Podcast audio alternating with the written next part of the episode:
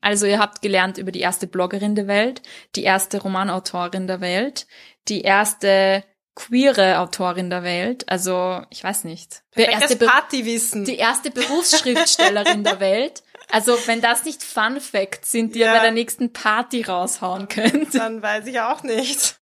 Un, deux, un, deux, trois, quatre. Frauen haben immer geschrieben, auch wenn sie weniger geschrieben haben. Annette von Roste-Hülshoff, Julia Rabinovic, Harriet Beecher Stowe. Sie haben nicht so viel weniger geschrieben, wie ihr Anteil im Kanon ist. Renate Welsch, Käthe Rechers und natürlich Christine Löstlinger. Wen könnte man jetzt einfach mal ersetzen mit Autorinnen? Isabella Allende, Seconda Belli, François Sagan. Das ist eine ketzerische Frage vielleicht, weil mir Goethe und Schiller wirklich bei den Ohren raushängt. Liebe Julia, vor kurzem haben wir ja unsere Klassikerinnenreihe eingeläutet. Wir haben darüber geredet, was sind eigentlich Klassiker und Klassikerinnen und warum wir unseren heutigen Kanon, also diese Sammlung an klassischen Büchern ein bisschen durchbeuteln wollen. Und wir haben uns das nicht so kleine Projekt gesetzt, einfach mal unseren die Buchkanon aufzustellen und euch ein paar Klassiker, Klassikerinnen vorzustellen. Und das machen wir heute auch, oder wir genau. machen einen Beginn. Genau. Uh, ich freue mich schon. Du hast ein bisschen was vorbereitet und für mich ist es ja oft so bei Klassikern oder Klassikerinnen, dass ich da mal so an alte Bücher irgendwie denke. Ja. Liest du denn gerne so alte Schinken? Alte Schinken, es kommt drauf an. Also manche alte Schinken mag ich sehr gerne, manche nicht so sehr. Aber ich finde es vor allem immer sehr spannend, wenn man ein Buch in die Finger bekommt, das eben eigentlich aus einer ganz anderen Zeit stammt und wo trotzdem irgendwie noch Dinge oder Momente oder Wörter oder Situationen zu uns sprechen. Das finde ich dann immer so faszinierend, wenn das ein bisschen so was Zeitloses hat oder ich mich selbst oder vielleicht Dinge, die ich selbst kenne, dann wieder drin erkenne. Das finde ich sehr schön. Hm. Ja, schön. Mhm. Was Zeitloses und auch eine Zeitreise trotzdem so ein bisschen. Genau. Ja, ich habe mir gedacht, zum Beginn unserer Klassikerinnenreihe möchte ich euch ein paar verschiedene Klassikerinnen vorstellen, die so bisschen so den Anfang unserer Reihe markieren könnten. Wir könnten ja hunderte Bücher vorstellen, theoretisch. Es gibt so, so, so, so viel großartige Klassikerinnen von Frauen. Ich habe jetzt aber ein paar rausgegriffen, die schon sehr alt sind. Die werden wir jetzt nicht im Detail besprechen. Ich werde euch nur so ein paar Schlaglichter mitgeben auf den Weg. Aber ich finde es wichtig eigentlich zurückzuschauen und zu sehen, Frauen haben immer geschrieben. Es war zwar oft bisschen schwieriger möglich oder die Möglichkeiten waren nicht so wirklich da für Frauen auch zu schreiben und dann eben auch weitergetragen zu werden. Aber es gab sie schon, diese schreibenden Frauen und diese Klassikerinnen und die Geschichten hinter diesen Büchern oder auch die Geschichten dieser Bücher sind so faszinierend im Vergleich auch vielleicht zu etwas, ja, was wenn man es leichter gehabt hätte, wäre es vielleicht auch nicht so spannend gewesen. Mm, und ich finde es so cool, weil ich denke mir, sie hatten es schwer, es gab so viele Hürden und sie haben es trotzdem gemacht. So auch ein bisschen diese Ergebnisse von widerständigen Frauen. Absolut, absolut. Viele widerständige Frauen. Und ein paar davon möchte ich euch heute vorstellen. Und wir reisen gleich mal sehr, sehr, sehr weit zurück. Und zwar ins siebte Jahrhundert vor Christus. Wow, das ist lang. Das ist jetzt mal unser erster Zeitsprung, den wir machen. Und zwar begeben wir uns in die griechische Antike. Ja, ähm, wenn wir jetzt so ein eine Literaturgeschichte aufblättern oder vielleicht unsere Schulbücher anschauen, dann beginnt alles immer in der Wiege der westlichen Kultur, in ja. der griechischen Antike. Man möge ja glauben, das ist die Zeit, wo die Welt entstanden ist, weil was gab's vor der westlichen Antike? Quasi ein, ein, ein wir sind ein, ein weißes Blatt. Ja, absolut. Ähm, natürlich jetzt alles ironisch gemeint natürlich, ja. aber tatsächlich ist meine erste Frau, die ich euch vorstellen möchte, eine antike griechische Dichterin und zwar Sappho. Kennt man vielleicht, oder? Sappho. Sappho, man kennt vielleicht den Namen. Ja, schon mal gehört. Sappho. Mhm.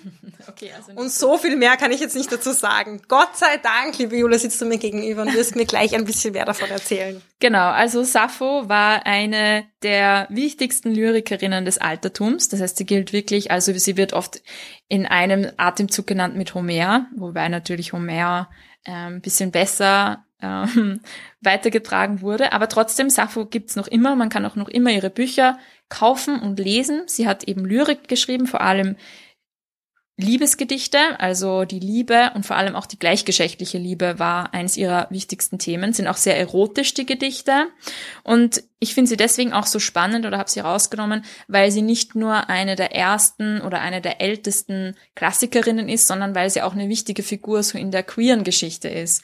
Das Wort lesbisch oder Lesbe geht nämlich auch auf Sappho zurück.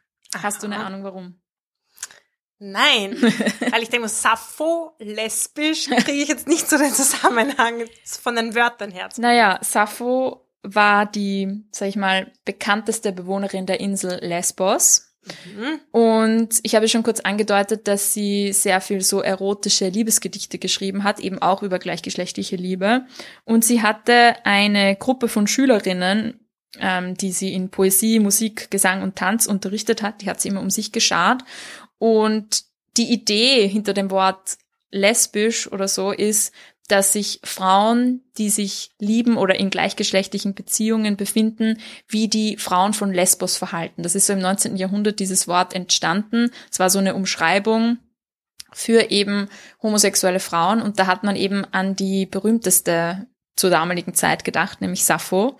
Das heißt, wenn Sappho nicht auf Lesbos gelebt hätte, dann wäre das vielleicht, würden wir das vielleicht anders nennen. Spannend. Und ich finde es irgendwie lustig, dass es aus einem Bemühen heraus entstanden ist, das nicht zu explizit zu benennen. Es ist schon eine ziemliche Umschreibung, oder? Ja. So die Lesbierin, die auf der Insel Lesbos lebende Frau, oh, dot, dot, dot. Dot, dot, dot, dot. Und aus dieser sehr weiten Umschreibung ist das konkrete Wort entstanden. Ja. Eigentlich cool. Ja, finde ich auch. Also Lesbos und Sappho sind jedenfalls untrennbar verbunden und Sappho auch eine sehr spannende Figur, finde ich. Mhm. Oder? Ja. Ja, also ist eine sehr coole Frau und ähm, auch die älteste Klassikerin, die wir in diesem Podcast jeweils wahrscheinlich besprechen werden. Ja, wir reisen einige hundert Jahre fast 2000 Jahre, ich kann nicht rechnen, ähm, in die in die Zukunft und zwar nach Japan. Mhm. Wir wollen ja auch in diesen Folgen so ein bisschen, sage ich mal, weiteren Blick entwickeln. Wir wollen jetzt nicht nur auf Bücher und Autorinnen schauen, die jetzt in unserem direkten Umfeld sich vielleicht aufgehalten haben, sondern wir wollen auch ähm, ja auf andere Kontinente schauen. Und japanische Literatur ist interessanterweise auch aus der Zeit so um 1000 nach Christus erhalten und zwar von Hofdamen. Also es gibt da zwei, die recht bekannt sind. Das eine ist äh, das Kopfkissenbuch von Sei Shonagon und die wird, es gibt ähm, eine sehr nette Ausgabe auch auf Deutsch vom Manesse Verlag und da wird sie auf dem Klappentext als die erste Bloggerin der Welt ähm, beschrieben, was ich sehr nett finde eigentlich. Ja. Es hat zwar mit Bloggen ja ein bisschen wenig zu tun, aber sie wird deswegen, schätze ich mal, so beschrieben, weil sie so alltägliche Überlegungen, Gedanken Situationen aus ihrem Leben festgehalten hat in so kurzen Texten eigentlich. Also das Buch ist gar nicht mal so kurz, aber es erzählt so Alltagsgeschichten aus ihrem Leben. Sie war eine Hofdame der japanischen Kaiserin und gibt eben da so Einblick in das gesellschaftliche Leben am Kaiserhof zu der Zeit, verschiedene Klassen. Es geht auch um Machtkämpfe natürlich und um Intrigen. Aber ich finde es eben sehr alltäglich beschrieben. Also sie schreibt zum Beispiel über keine Ahnung, irgendwelche Feste, die, an denen sie teilgenommen hat, irgendwelche intimen Tete-a-Tetes, also es geht auch so um so Liebesbeziehungen und ja, irgendwie, wenn man da reinliest, hat man eben genau dieses Gefühl, was ich am Anfang schon kurz angesprochen habe, dass einem Dinge irgendwie bekannt vorkommen, wenn sie das Wetter beschreibt oder wenn sie die Landschaft beschreibt oder die Menschen um sie herum. Gleichzeitig fühlt sich natürlich alles total fremd an, weil es für uns eine Welt ist, die schon sehr lange vergangen ist. Aber ich fand es trotzdem irgendwie cool. Ja, das wäre eben auch so ein bisschen meine Frage gewesen, weil wenn es Alltagsgeschichten sind, aber eben aus Japan von vor tausend Jahren, dann wie, wie alltäglich kann ich das noch verstehen? Oder hast du es so verstanden beim, beim Lesen? Ja, schon, es ist sehr zugänglich. Also. Spannend, oder? Ja, ja. Ich denke mir so, ja, japanischer Hof, hm. aber gut, Eben. sind wir wieder beim Zeitlosen, so die Affären mit irgendwelchen und Feste feiern, das geht immer. Das geht immer. Das war vor tausend Jahren, wahrscheinlich in der Antike, auf Lesbos auch ja. und bis ins Heute. Absolut. Ich eben, und was auch so ein bisschen heraussticht, und deswegen schätze ich mal, dass sie auch so als Bloggerin unter Anführungszeichen beschrieben wird, ist so diese Individualität und Subjektivität, mit der sie schreibt. Also das Buch ist auch, war auch, glaube ich, nicht als, also soweit ich das ähm, recherchiert habe, nicht zur Veröffentlichung gedacht. Das war eigentlich wie so ein Tagebuch für sie. Ist aber, und es heißt angeblich Kopfkissenbuch, weil sie es unter ihrem Kopfkissen versteckt hat. Mhm. Ja, und jetzt heute liegt es hier bei uns. Ähm, hat tausend Jahre überlebt. Ähm, also hat sich gut gehalten. Passt auch zu Blogs, oder? Weil gut, man schreibt das und weiß gar nicht, wer es alles liest. Ja, genau. Sagst, ich blog mal für meine Freunde und Freundinnen und dann so, ups. Absolut. Sie hat es auch in die, nicht ins World Wide Web, aber in die weite Welt hinausgeschafft. Genau, absolut. Ein zweites Buch, auch aus Japan, so ungefähr um die Zeit, ähm, ist der erste Roman der Weltliteratur. Und zwar wurde auch von einer Frau geschrieben. Auch wieder spannend, oder? Das ja. könnt ihr euch gleich mal merken, wenn es wieder heißt, ähm, Frauen haben eh nie geschrieben. Stimmt nicht. Und zwar ist das die Geschichte vom Prinzen Genji von Murasaki Shikibu. Das war auch eine Hofdame. Und die hat so eine fiktionale Geschichte geschrieben über eben diesen Prinzen Genji, über seine Konkubine Murasaki und über so die politischen Viren und seine Liebesabenteuer, das höfische Leben. Also ja, also eine erste fiktionale Geschichte. Und wenn du dich jetzt fragst, warum heißt die Autorin genauso wie die Konkubine, falls dir das aufgefallen ist, also diese literarische Figur, der Name der Hofdame, also der Autorin, ist verloren gegangen und man hat dann einfach einen Namen aus dem Buch verwendet, um ja, um, um ihr einen Namen zu geben, weil wir leider nicht mehr wissen, wie sie man genau dachte geheißen hat. so, nehmen wir halt die Konkubine. Naja, das war ja jetzt, das kann man jetzt auch nicht mehr unbedingt vergleichen mit unseren heutigen Vorstellungen. Ja, aber anscheinend, das ist wesentlich schwerer zu lesen. Also da habe ich selber auch nicht reingelesen, das weiß ich leider nicht, aber das ist anscheinend nicht mehr ganz so zugänglich für heutige LeserInnen. Gibt's aber auch modernisierte Versionen davon, ähm, übersetzt auch, die man, die man heute ja, dann sozusagen in überarbeiteter Fassung lesen mhm. kann. Also und die waren aber zu einer ähnlichen Zeit, die beiden? Genau, Murasaki Shikibu hat gelebt von 978 bis 1014 nach Christus. Okay, spannend. Mhm. Von der habe ich auch schon mal gehört und zwar in einem Buch, das ich von dir habe und das wir oh. auch im Podcast schon besprochen Wirklich? haben, nämlich in In Her Footsteps, ah. was von Lonely Planet so ein Reiseführer ist zu Orten, an denen Frauen in der Welt gewirkt haben oder wirken. Und da kam es auf jeden Fall vor, weil ich glaube, man kann auch, keine Ahnung, gibt es ein Museum oder ich glaube, es gibt so einen Hof noch, den man besichtigen kann, wo sie scheinbar gelebt hat. Und es gibt, glaube ich, immer noch auch so hm, einzelne Gegenstände von ihr damals. Sehr cool, ja, absolut. Also wenn ihr mal in Japan seid, Zufällig. Ihr, wenn ihr mal vorbeikommt oder wenn ihr vielleicht schon mal dort wart, ja, dann schreibt uns gerne. Ähm, das klingt jedenfalls super, super spannend. Ja, und ich, was da auch so ein bisschen rauskommt, ist, dass der Hof ähm, anscheinend für Frauen oft so ein Ort war, wo sie sich eben dem Schreiben widmen konnten. Da geht's dann eben auch um diese Frage, in welchem Umfeld und in welcher Gesellschaftsklasse natürlich auch hatten Frauen dann die Möglichkeit, das waren sicherlich gebildete Frauen, die eben auch lesen und schreiben konnten und die eben auch den die Zeit und die Muße hatten, sich mit sowas zu beschäftigen. Das geht halt auch nicht für alle. Ist aber auch spannend, dass anscheinend so Königshofe oder Kaiserhöfe da so einen, diesen Raum geboten haben. Mm, kann ich mir gut vorstellen. Ich denke, ein Großteil der Gesellschaft war ja irgendwie in der Agrarwirtschaft tätig, in den letzten Jahrhunderten zumindest. Und ja, da haben die Leute halt gearbeitet, hatten sowieso keine Möglichkeit zu lesen und schreiben zu lernen. Das war am Hof bestimmt anders. Einfach, genau. da gab es die Ressourcen dafür und, und einfach die Zeit. Genau. Und ein anderer Ort, der auch noch wichtig war für das literarische Schreiben von Frauen oder der das ermöglicht hat, waren die Klöster. Und da kommen wir jetzt wieder zurück nach Europa und auch ein bisschen näher in die Gegenwart, aber nicht wirklich nahe. Also wir schauen uns jetzt ähm, zwei Frauen aus dem Mittelalter an. Und zwar die erste, die kennt ihr bestimmt, das ist Hildegard von Bingen. Mm, ja. Ähm, auch eine wahnsinnig faszinierende Frau, finde ich. Muss man aber auch dazu sagen, sie war auch selbst adelig. Sie hatte auch sicher nicht einen hohen Bildungsstand und eben allein schon die, das Privileg, in dem Kloster zu leben und zu arbeiten und dort Zeit zu haben, sich ja, irgendwie intellektuell zu beschäftigen oder auch Bücher zu schreiben, das hatte eben auch damals sicherlich nicht jeder und jede. Aber was ich sehr, super spannend fand an ihr, sie hat so im 11., 12. Jahrhundert gelebt, ist, dass die erste Schilderung angeblich des weiblichen Orgasmus auf Hildegard von Bingen zurückgeht. Und das im Kloster. Und das im Kloster. Naja, da kann man gleich ein paar Vorurteile wieder abbauen. Da kann man gleich was lernen, ja, ja, absolut. Also das bringt uns vielleicht auch so ein bisschen zu Sappho zurück, oder? Also die weibliche Sexualität ist gut abgebildet unter unseren Klassikern. Ja. Finde ich sehr, sehr spannend cool. jedenfalls. Ja, und Hildegard von Bingen, ich meine, die war ja auch eine Tausendsasserin, oder? Ich, Autorin, Naturwissenschaftlerin, sie hat sich ja sehr viel mit äh, Heilkunst beschäftigt und es sind ja immer noch sehr viele naturheilkundliche Überlieferungen von ihr da. Genau. Bis hin zu Kochrezepten.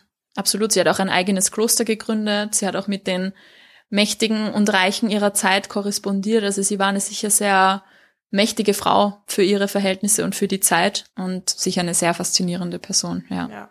Also da lohnt sich auch auf alle Fälle nochmal genauer hinzuschauen.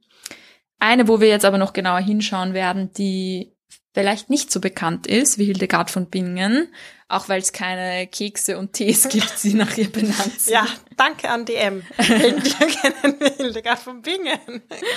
ähm, und zwar ist das Christine de Pisan. Hm, ja. Sagt ihr was? Nein. Nein? Okay. Sie ähm, hat gelebt so im 14., 15. Jahrhundert, geboren in Italien, 1364 und dann hat sie in Frankreich gelebt und sie gilt als eine der ersten Berufsschriftstellerinnen.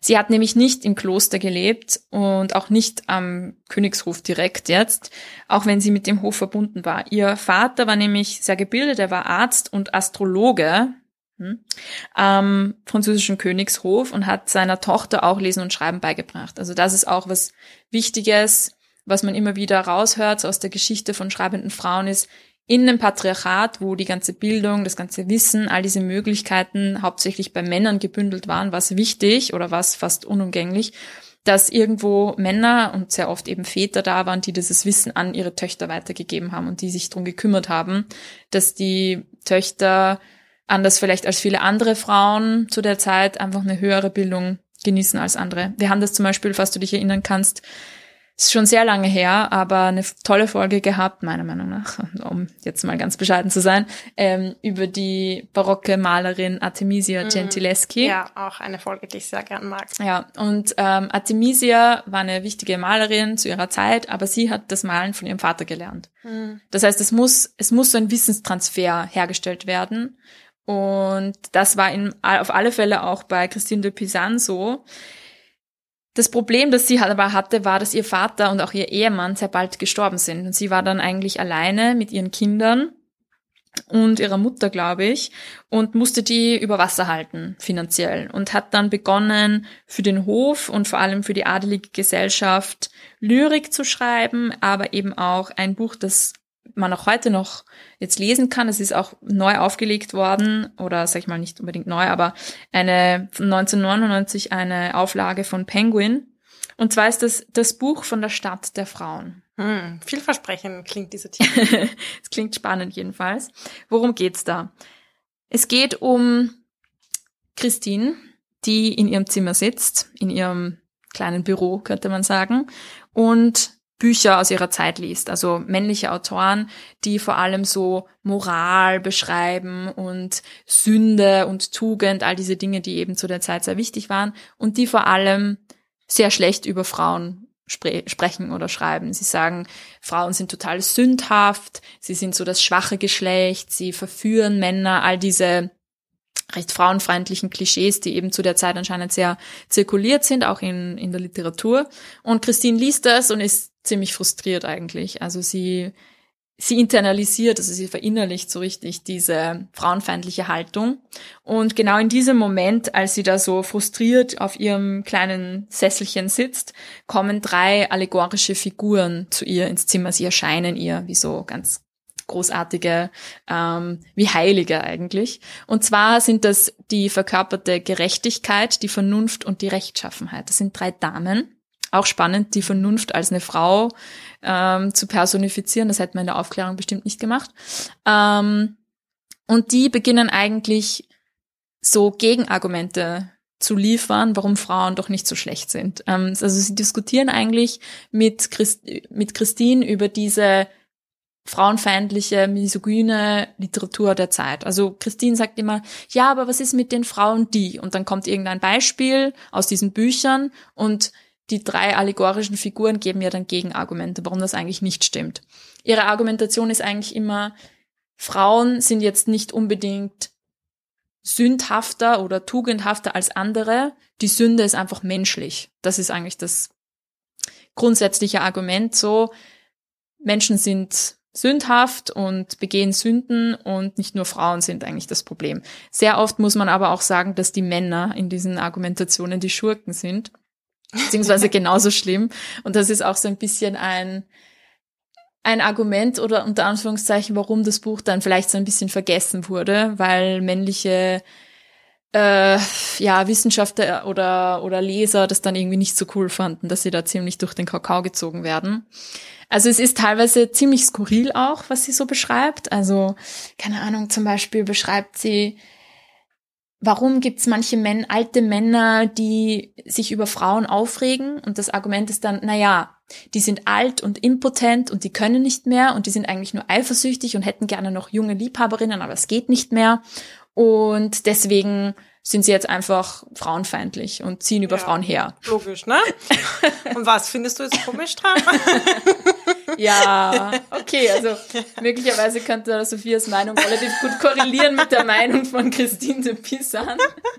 Nein, nein, nein. Aber also es ist teilweise ziemlich weird, muss ich schon zugeben, okay. die Argumentation, aber es ist auch irgendwie interessant und witzig und ja. oftmals auch sehr aktuell gefühlt oder manche Dinge, die sie beschreibt, haben heute auch noch immer Gültigkeit. Also zum Beispiel spricht sie über sexuelle Gewalt an Frauen, die eben oft legitimiert wird mit dieser Aussage, ja, Frauen wollen das eh. Mhm. Und ähm, diese allegorischen Figuren sagen ihr dann aber, nein, natürlich wollen sie das nicht und das ist ein Verbrechen. Also ja. sie ist da schon sehr klar eigentlich in dieser Richtung. Na toll, und das hat im Mittelalter, gab es das Argument, und wo stehen wir heute? Ja, wo stehen wir heute? Eben, das fühlt sich manchmal relativ nahe an und dieses No means No, ähm, dieses Thema gab es schon immer mal, ja. ja.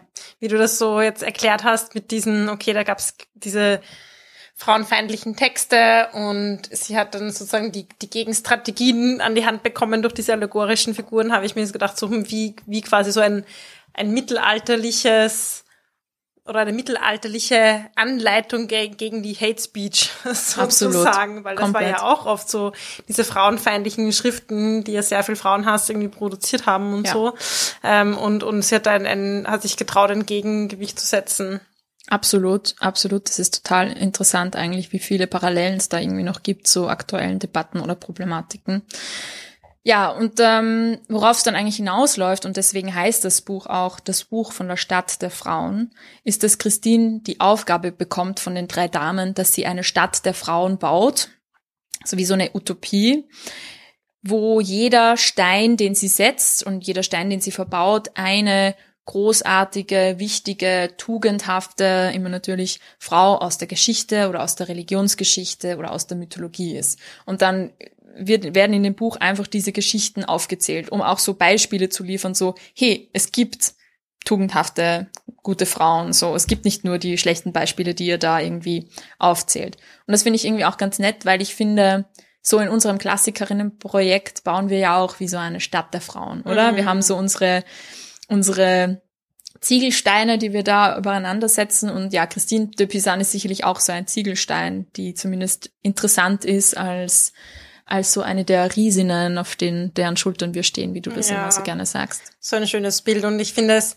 zeigt halt auch, dass es ja nicht dann die eine Figur gibt, die jetzt so die perfekte Klassikerin ist, sozusagen, sondern es gibt viele kleine Teile, die halt gemeinsam ein, ein, dann ein Bild ergeben oder eben sogar eine Stadt, die dann auch wiederum bewohnbar ist. Ja, und einfach auch wieder darauf hinzuweisen, es gibt diese Frauen und es gab sie auch wenn wir sie vergessen haben teilweise. Also Christine de Pizan ist zwar jetzt nicht ganz vergessen, aber sie ist jetzt sicher nicht besonders bekannt.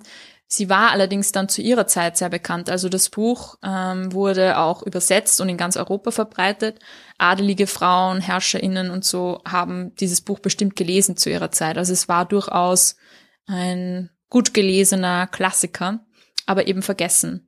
Und unter anderem ist es natürlich auch glaube ich, ein Problem, wenn sich jetzt die feministische Literaturwissenschaft zurückerinnert oder wenn sie alte Bücher ausgräbt und sie dann gewissen, sage ich mal, feministischen Ansprüchen nicht ganz genügen, dann haben auch die Feministinnen ein Problem damit und dann nehmen sie sie vielleicht auch nicht auf in ihre, in ihre Klassikerinnenriege. Mhm. Und da, das ist sicherlich auch ein Problem, das Christine de Pisan hat, weil sie natürlich immer sehr sich auf diese Tugend und auf diese weiblichen Qualitäten bezieht und auf so das Nährende und das Liebende und das sind natürlich Qualitäten, die zwar positiv konnotiert sind, aber eben auch sehr einschränken. Und da, sage ich mal, müssen wir schauen, wie wir damit umgehen, wie wir das heute lesen, wie wir es auch eher im Kontext ihrer Zeit lesen und vielleicht nicht unbedingt nur mit den Standards, mit unseren heutigen Standards messen. Mhm.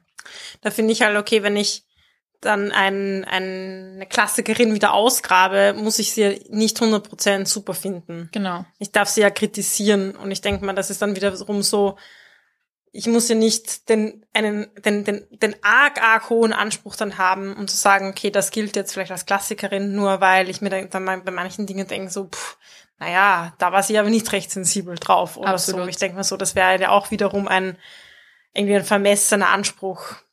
Ja, und da muss ich auch wieder einen Querverweis machen zu unserer Folge über Difficult Women, das Buch von Helen Lewis, wo es eben auch ge genau darum geht, dass wir Frauen, wenn wir sie eben wieder ausgraben, sage ich mal, nicht auf ein nicht einfach nur auf ein Podest stellen sollen und sagen sollen, nur wenn sie perfekt und für heutige Maße ideal ist, dann können wir über sie sprechen, sondern dass wir auch diese Widersprüche und auch diese Kritik und auch diese vielleicht Schwierigkeiten und komplexen Seiten zulassen und eben drüber sprechen, weil es ja gerade auch spannend. Hm, und ich denke mir, zum Glück hat sich der Feminismus und die Feminismen weiterentwickelt. Also ich denke mir, wenn ja. ich jetzt alles noch genauso toll finden würde wie vor tausend Jahren, dann denke ich so, pff, ja, der, der, der Progress war jetzt nicht so groß. Also ich denke mir so, ja, ist ja mega cool, dass sie sich da ja gewehrt hat gegen äh, Frauenfeindlichkeit, dass sie ein positives Bild schaffen wollte und so weiter. Und ich denke mir, ja, das ist vielleicht nicht nur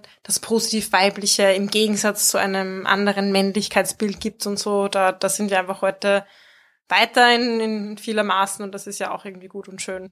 Und ja, ich mag irgendwie dieses Bild von dieser Stadt der Frauen, die wir ja. da, die sie da baut und die wir auch so ein bisschen mitbauen mhm. mit unseren Klassikerinnen folgen. Ja, mag ich auch. Werden wir sehen was da noch für, für Ziegelsteine dazukommen. Oh yes.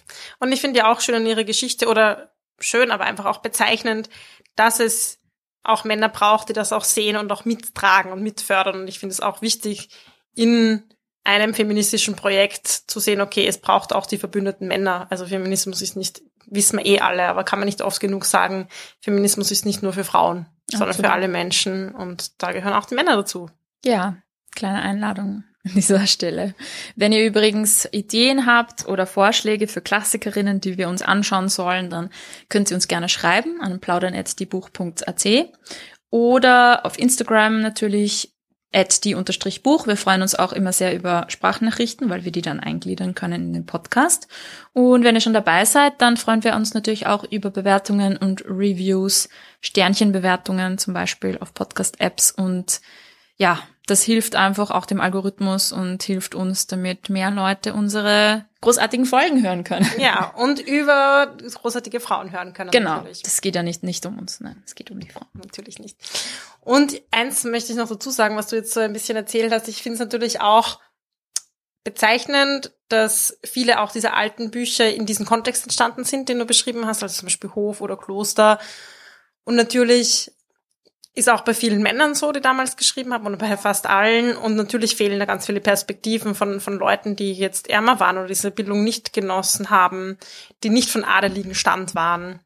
Und ja, da ist wieder auch, da wollen wir auch immer darauf hinweisen, es gibt viele Lücken. Absolut. Und es ist total wichtig, diese Frauen auszugraben. Und natürlich haben die Frauen auch aus ihrer Perspektive geschrieben und es war trotzdem eine adelige Frau und es ist was anderes wie eine bäuerliche Frau oder so. Absolut, ja, absolut. Das darf man nie vergessen. Auch zum Beispiel das Thema mündliche Tradition, mündliche Literatur, das war ja was, was, sag ich mal, so ein bisschen mehr durch die verschiedenen gesellschaftlichen Klassen gegangen ist und wo auch Frauen immer eine wichtige Rolle gespielt haben, so in dem Weitertragen von alten Liedern oder Geschichten. Aber das Problem dabei ist, das geht halt verloren. Und das ist halt dann schwer nachzuvollziehen. Ja, wenn ich jetzt hier ein Buch liegen habe aus dem Jahre 1000, dann kann das mit viel Glück weitergetragen werden. Aber es ist viel, viel schwieriger, sich dann später noch an diese kulturellen Leistungen auch zu erinnern, mhm. wenn sie vergangen sind. Oder es wird eben anders weitergetragen, weil Märchen aufgeschrieben werden zum Beispiel. Und da haben ja Frauen auch viel dazu beigetragen, das mündlich weiterzutragen.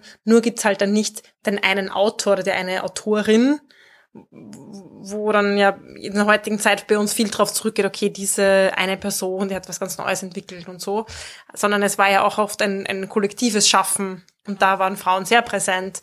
Nur gibt's ja nicht den einen Namen und dann wird das irgendwie auch ein bisschen unsichtbar. Mhm, genau, aber ich denke auch, dass es in vielen Communities auch immer noch gepflegt wird, dass man diese Dinge auch mündlich weiterträgt und dass man es nicht vergisst. Und es muss ja nicht immer aufgeschrieben werden. Ja. Also es ist ja auch schön, wenn man es mündlich weitergeben kann. Ja.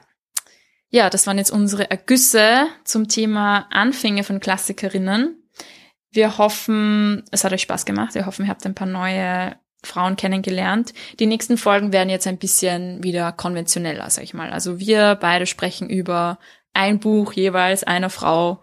Und ja, aber ich wollte euch einfach diese großartigen Frauen alle nicht vorenthalten. Wir haben ein bisschen die, die noch eine, neben unserer Klassikerinnen Basisfolge sozusagen haben wir jetzt so die ersten Ziegelsteine genau. für zumindest äh, ähm, von ein paar Frauen gelegt, die so ja einfach alt sind, aber aber auch ziemlich cool. Ja, Pionierinnen habt. Ja, Pionierinnen. Also ihr habt gelernt über die erste Bloggerin der Welt, die erste Romanautorin der Welt, die erste queere Autorin der Welt. Also, ich weiß nicht. Perfektes Partywissen. Die erste Berufsschriftstellerin der Welt. Also, wenn das nicht Fun Facts sind, die ja. ihr bei der nächsten Party raushauen könnt. Dann weiß ich auch nicht.